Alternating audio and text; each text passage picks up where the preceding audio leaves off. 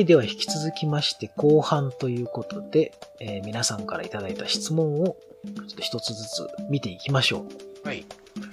はい、ではまず一つ目、えー外付けのドライブに入った互換のゲームは Xbox シリーズ XS の恩恵を受けるんですか？ということなんですけども、これについてはもう丸ですね。単純にそうですね。ええ。まあいろいろ見た結果、ロードが速くなったり、はいフレームレートもまあ上がってるゲームも、まあ実際モンハンとかは外付けに入れてますけど、明らかにフレームレート上がってるし、あとオート HDR もね、機能しますし、なので完全に恩恵を受けますよということですね。なので本体には、えー、オプティマイズドはい。のゲームだけ入れればいいんじゃないかなっていう。そうですね。うんほとんど外付けからす起動するのとうん内蔵から起動するのでは互換ゲームに関してはうんあまり変わり差がないとそうですね。そんな感じですもんねうん。えっと、え僕は SSD でしか見てないですけど、ハッシーさんさっき、は SSHD でしたっけ？はいええ。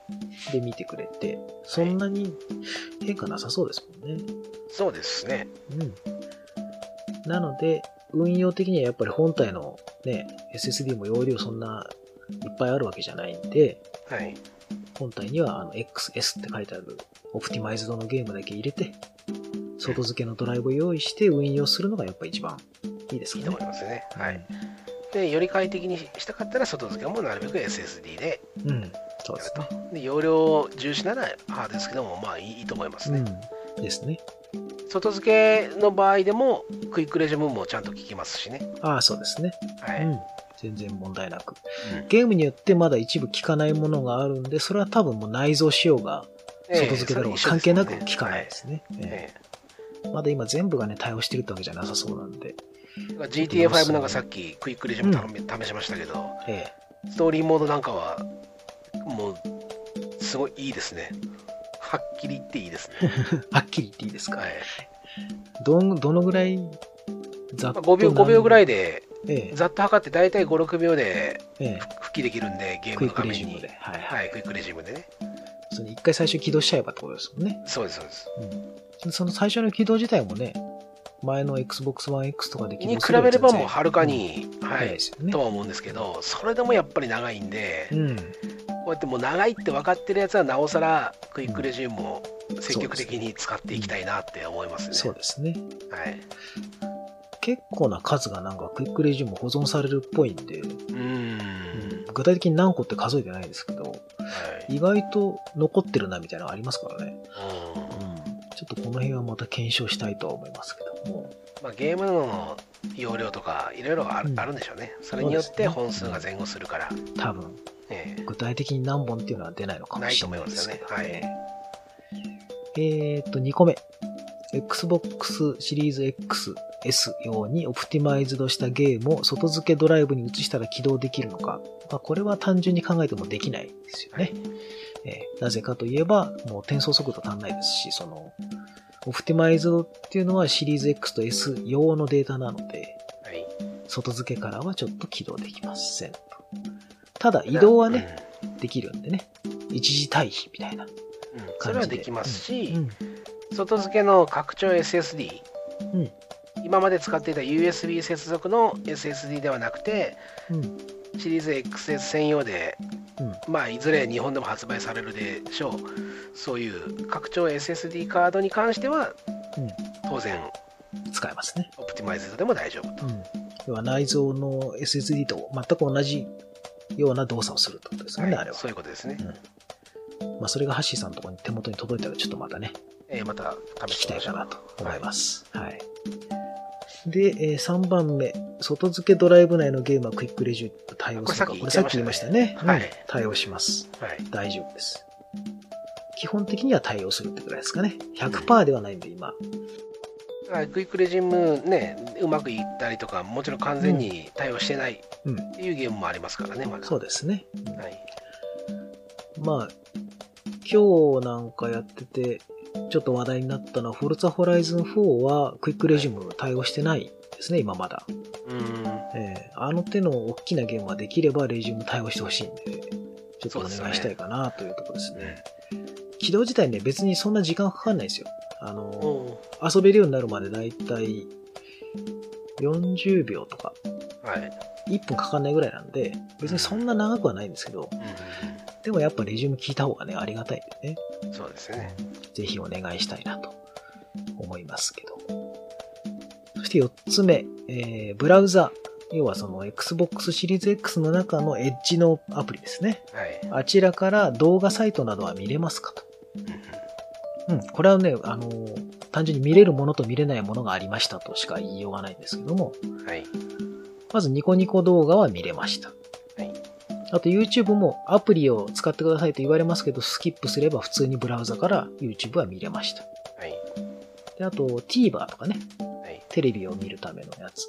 あんなのも普通にブラウザから見れました。うんうんあとさっきハッシーさんが試してくれたのは、Netflix も見れたんでしたっけ？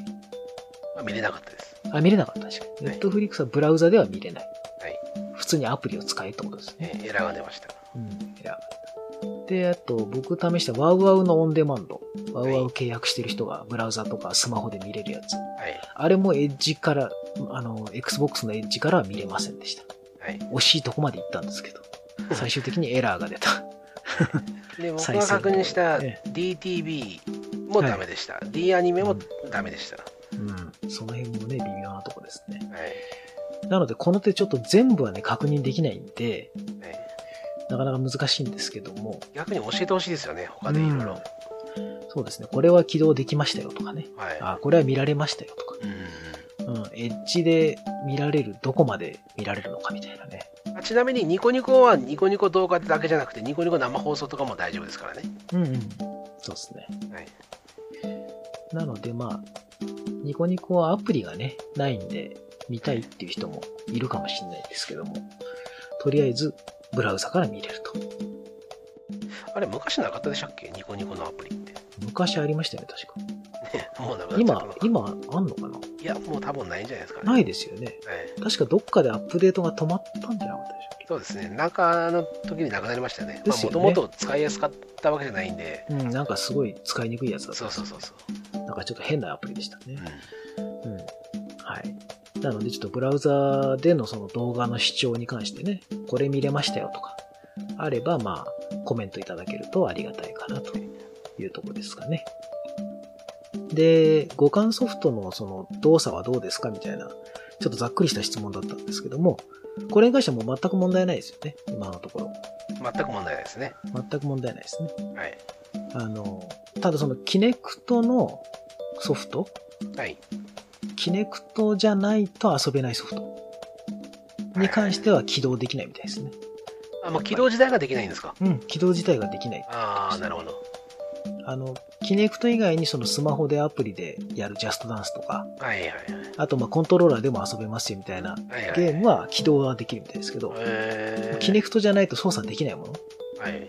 に関しては起動できないっぽいですね。えうん。というのがなんか上がっておりました。い見か。けました。ちょっと私、キネクト専用ソフトってのはあんま持ってないんで、ちょっとわかんないですけど、そうらしいです。うんうん。他はだからその Xbox One の時に互換してた360のソフトとか、はい初代のソフトは問題なく動くので、はい。ええというところですかね。はい。で、大体みんなロードも異常に速くなってますし、う んそれが一番いいですよね。ね。そういう恩恵はあります。はい。えー続きまして6個目。日本語の文字入力や変換の精度はどうですか？と。これはもうもう相変わらず残念ですね。残念としか言いようがないレベルの相変わらず、相変わらずの、まあ、全く変わってないですはい。ね。日本語入力に関しては全くアップデートされておりませんという感じですか？はい。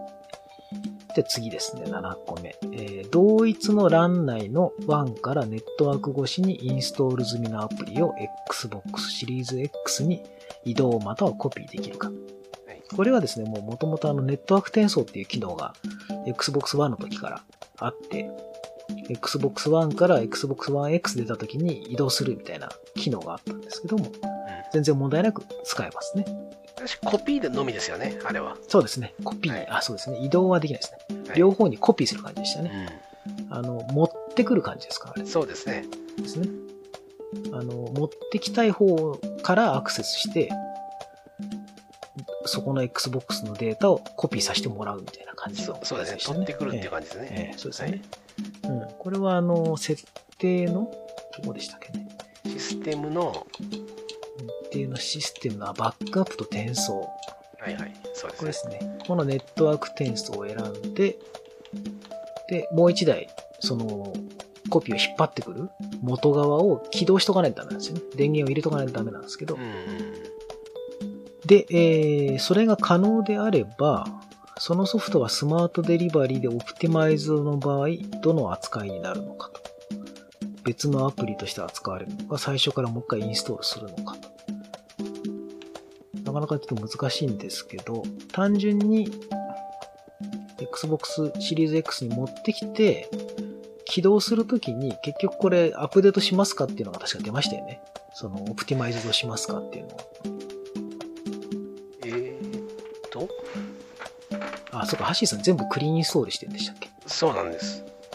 えーとですね、僕はいくつか結構、そのハードディスクじゃないや、SSD に入れて繋ぎ直したんですけど、はい。Xbox One X の方で落としたオプティマイズド対応する予定のゲーム、はい。まあ、例えばその、フォルツァホライズン4とかを落として、SSD で Xbox シリーズ X につなぐっていう感じでやったんですね。はい。で、それを本体にコピーとか移動しますかみたいなので移動して、で移動した後に、それを起動しようとした時だったかな？移動した時だったか忘れましたけど、アップデートデータがありますよっていうのが出てきて、で、追加でアップデートしますか？あ、アップグレードしますかだったかな？うんっ。てなって、それでダウンロードして、そうするとそのオプティマイズド状態のゲームになりましたよみたいな感じになったんで、ああ、なるほど。うん。そういうシステムですね。多分皆さんももう散々やられてると思います。ただ、なんか若干不具合が出るなっていう時はクリーンインストールした方が安全かもしれないですね。なんか。いろんな人と話してて。はい。やっぱり追加でアップグレード用のデータを足すのと、完全にもうアップグレードされたものをインストールするのではちょっと違うのかもしれないですけど。はい。うん。ちょっとまだ未確認というか、はっきりわからないんですけど、もしデータを移動してきてアップグレードをした場合に、なんか変だなってなったらクリーンインストールし直した方が安定するかもしれないですね。うん。うん。と思います。えー、8個目。え Xbox One のようにホーム Xbox の設定があるのでしょうかありますね。これは OS がもう一緒ですから。はい。ホーム Xbox 設定はあります。で、えーさらにあれですね、同時ログインができるようになったって発信そうですね。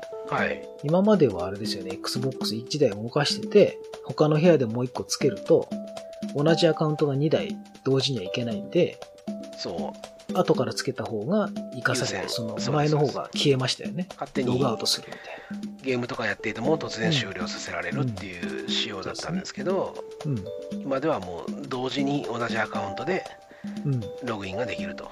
そうですね。これは仕様なのか、どうなんだろう。多分仕様じゃないですかね。ね。仕様なんですかね。うん。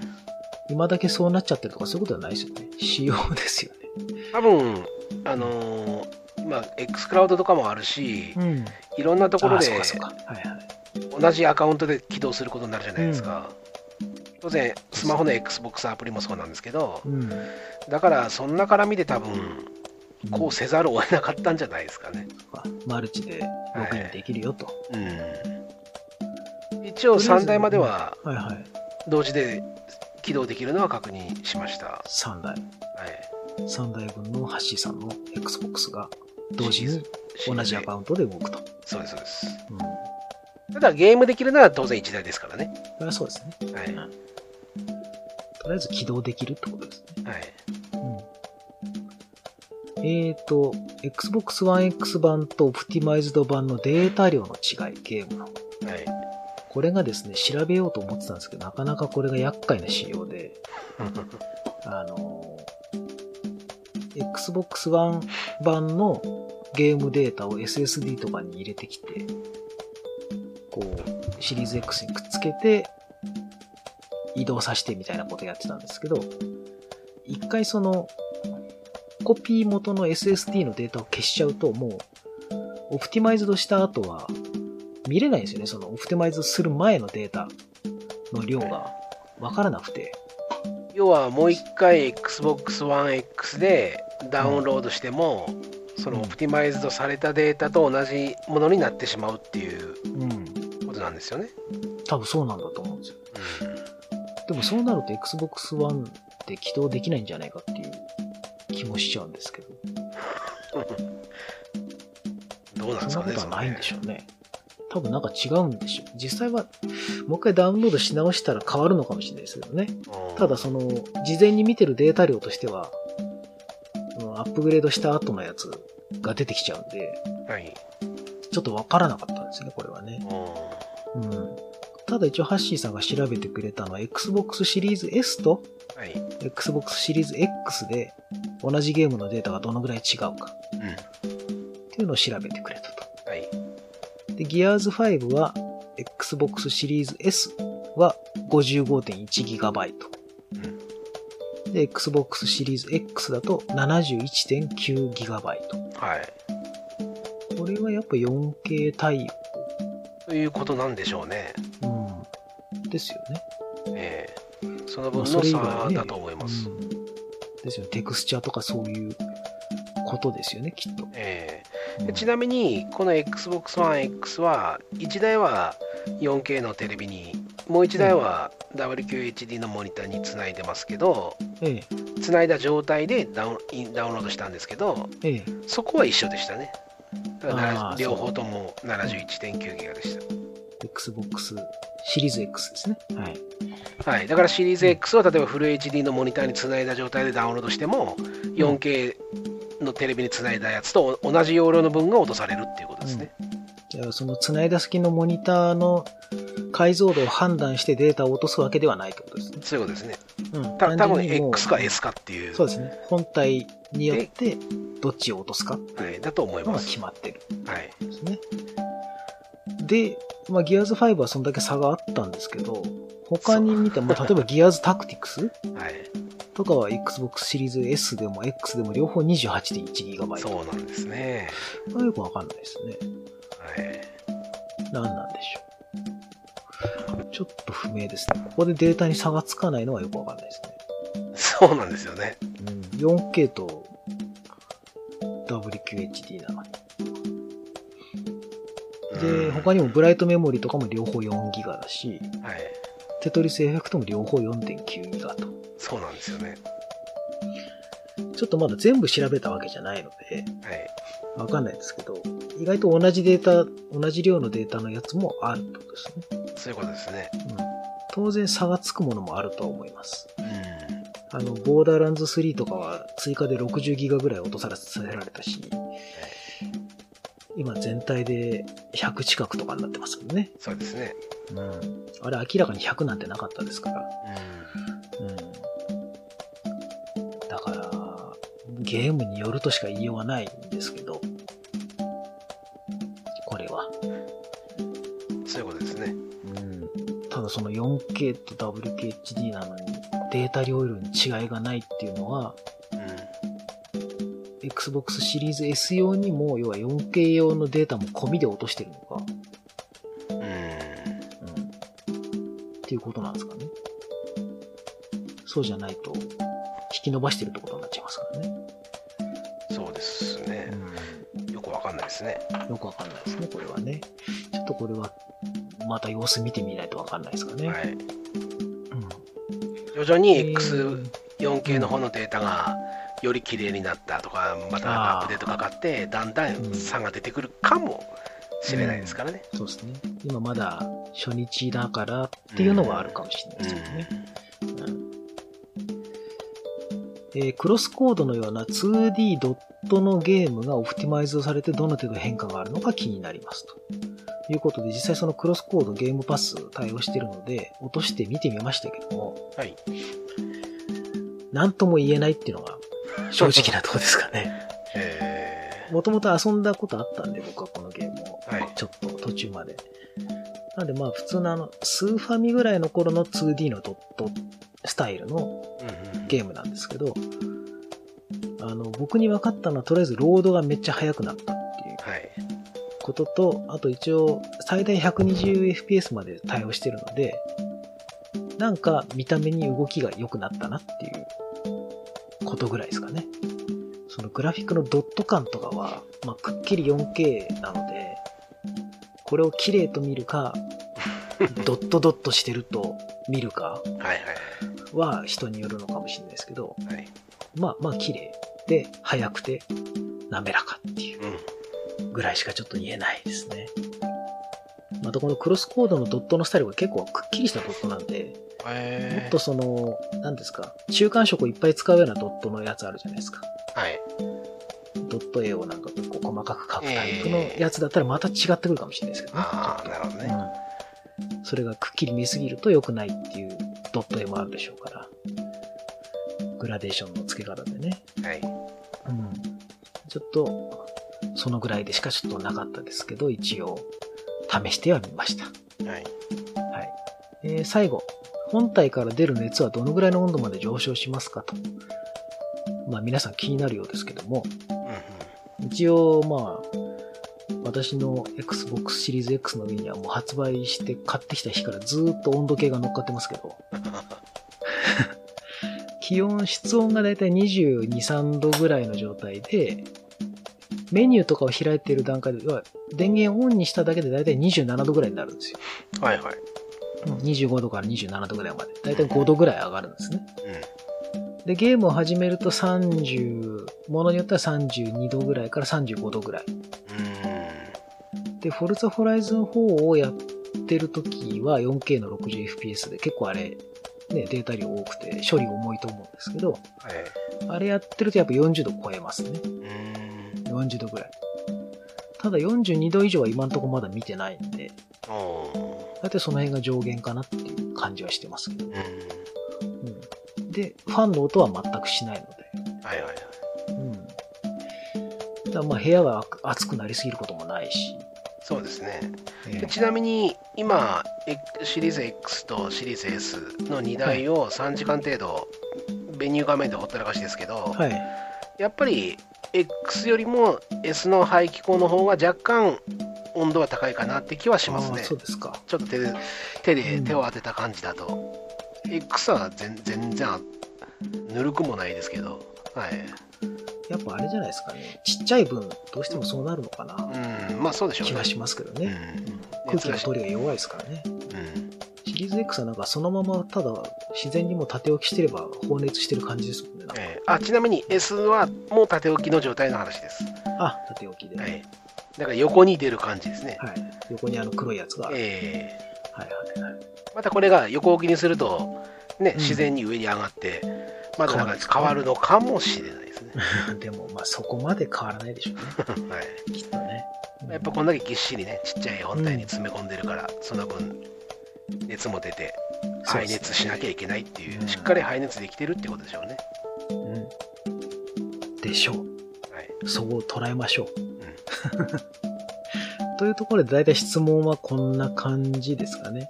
はい。うん。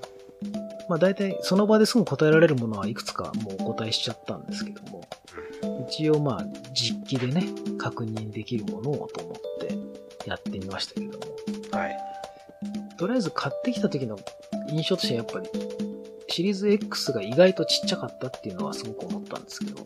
いや、シリーズ X をまず開けて、えおちっちゃいじゃんって思って、えはい。で、まあ、なんだかんだ設置なりして、うん。で、次 S を開けて、うわ、ええちっちゃってもう、本当笑っちゃうぐらい ですね。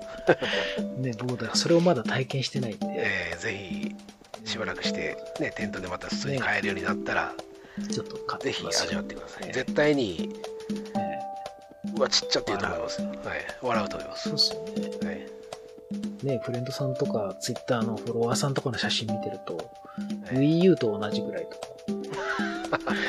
まあ、さすがにそれはないですけ Wii ど。U と同じぐらいとはい。まあ、でもシリーズ X でもね、はい結構ちっちゃいから、意外とちっちゃいぞっていうのは確かにわかりますけど、はい。シリーズ S はだから本当にね、持ち運びがすごい楽そうでいいですね。うん、ちょっと重量はさすがにありますけど、うん。まあちっちゃい分ね。えー大きさ的には普通にその辺のリュックサックにとかにもね、楽に入ると思いますし、普通にトートバッグとかに入れて持ち歩けるぐらいのノリです。よ。え。ーいやー。紙紙袋だと破ける可能性あるんで気をつけて。ああ、そうですね。あれ3キロぐらいありますもんね、一応ね。そうそうそう、確か。はい、普通にお米の袋より重いぐらいですから、で AC アダプターもないですからね、そうですね。えーそれが結構ね、気にされてる方まだいて、AC アダプターのやっぱりカステラのイメージがどうも強いみたいで、そうですよね。一応あの、Xbox One S からなくなってるのでね、はい。もうだいぶ何年も前から なくなってはいますんで、ご安心くださいって感じですね。今日なんかあの、カステラと Xbox シリーズ X 自体を比べてる写真を見ちゃいましたけどね。お カステラでかいなぁと思って。なのでまあ、いろいろ見てみましたけども、ゲームとき、ゲーム機としてはね、もう全然問題ないし、いろいろシステム周りも、まあ、調べられるところは調べたつもりですけど、もし何かまだね、気になることがあれば、はい。まあ、我々で調べられることがあれば調べますけど、そうですね。分解とかはしませんからね。はい。えー絶対できないんで、えーということで今回は前半は、まあ、二人のまあ、Xbox 実際に触ってみての感想と、で、後半は一応質問にお答えするという感じでやらせてもらいました。はい。あとは、まあ、橋井さんのその SSD が届いてからまた話したりだとか、いろいろしたいところです。あとは、あれだ、周辺機器とかね、ええそうですそのねヘッドセットとか、うん。そういったものとかの話もまたしたいですし、そうですね。うん、た次回ですかね。ちょっそうしましょうと、うん、そうしましょはい、う。じゃあ、とりあえず今回はここまでです。はいはい。ありがとうございました。はい、ありがとうございました